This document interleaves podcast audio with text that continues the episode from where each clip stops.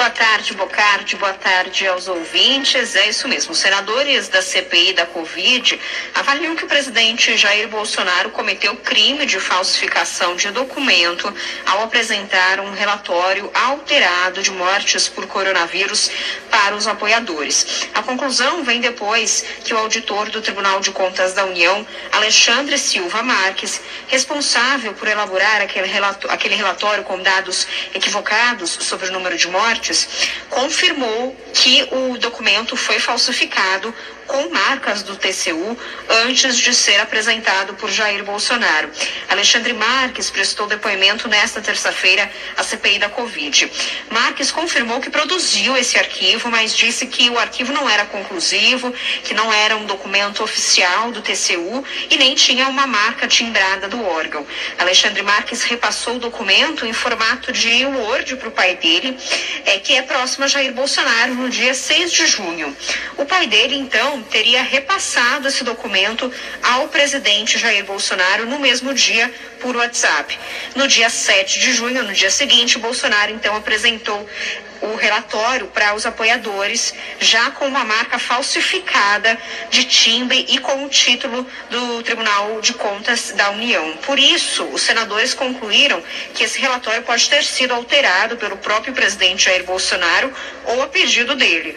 O auditor Alexandre Marques admitiu que achou irresponsável a divulgação de um documento não oficial, mas também não soube dizer onde ou por quem a falsificação do documento pode ter ocorrido. Senador, o que meu pai me falou depois, ao longo da semana seguinte, foi que ele repassou esse arquivo em Word para o presidente da República. Simplesmente isso. Eu achei irresponsável ter sido falado, desse, ter sido atribuído ao Tribunal de Contas da União essa informação. Bom. É, e o senador Randolfo Rodrigues disse não ter dúvidas de que o presidente Jair Bolsonaro pode responder por tudo. Oi, acho que a gente perdeu a conexão. Senhor Alexandre, o vosso depoimento aqui. Com a Vitória Bel, vamos ver se restabeleceu agora. Vitória, você tá... Oi, agora sim, agora você está de volta. Sim, como a gente começou, é, na hora que você estava chamando essa, essa última entrevista agora, a gente acabou perdendo a comunicação. Se puder retomar, agradecemos. Isso, o senador Randolfo Rodrigues disse que ele não tem dúvida de que o presidente Jair Bolsonaro pode sim responder por falsificação de documentos.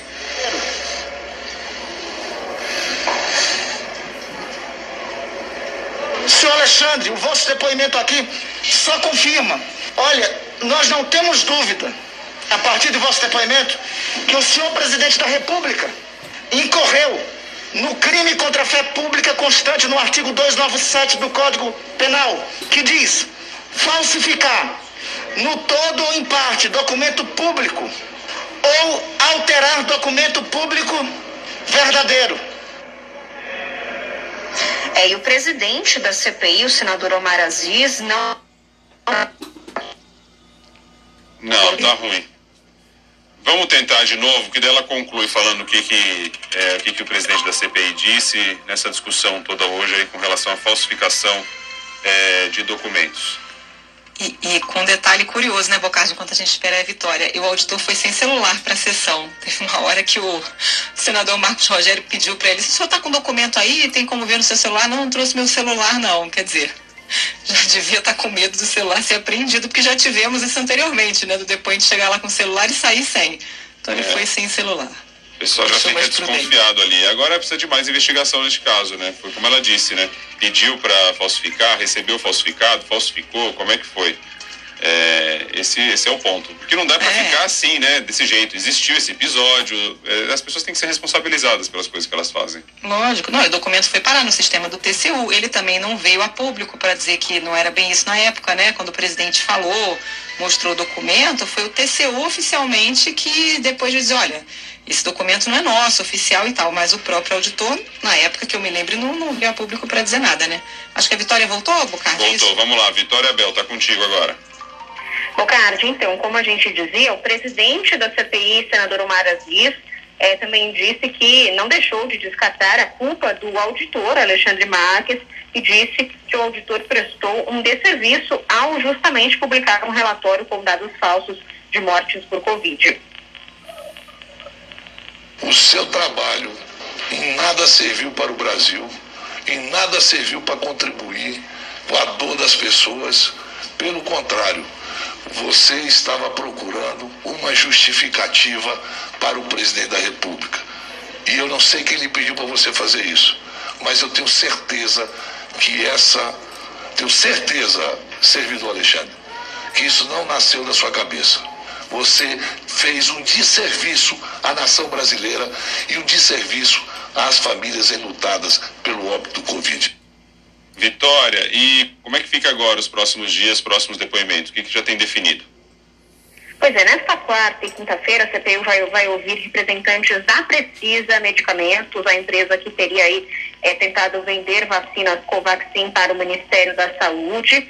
E justamente a linha de investigação dos senadores agora deve focar na Precisa e também na VTC Log nas próximas semanas. A CPI ainda avalia a possibilidade de condução coercitiva de Francisco Maximiano, dono da Precisa Medicamentos, caso o empresário se negue novamente a comparecer à CPI. O depoimento dele está marcado para quinta-feira. Outro ponto é que a CPI da Covid também quer convocar o lobista Marconi Albernaz Faria para depor sobre o favorecimento da Precisa em contrato com o Ministério da Saúde. Essa decisão dos senadores de convocarem Marconi ocorreu depois que a CBN revelou ontem que mensagens de quebra de sigilo do lobista Marconi Faria apontam que aquela pressão sobre os servidores do Ministério da Saúde para aprovação de contratos já era um padrão antes mesmo da compra da Covaxin, quando ainda ocorria aquela negociação de testes de Covid lá em junho do ano passado. E de acordo com os senadores, o ex-secretário executivo do Ministério da Saúde, Elcio Franco, também pode ser chamado novamente para depor depois que esses depoimentos da Precisa Medicamentos estiverem aí mais esclarecidos. A cúpula da CPI ainda não entrou em um acordo sobre a convocação do ministro da Defesa, Braga Neto. Mas esses representantes da Precisa e todos esses nomes e personagens que estão em meio a essa negociação da Precisa Medicamentos e da VTC Log podem ser chamados aí nos próximos, nos próximos dias, Bocardi.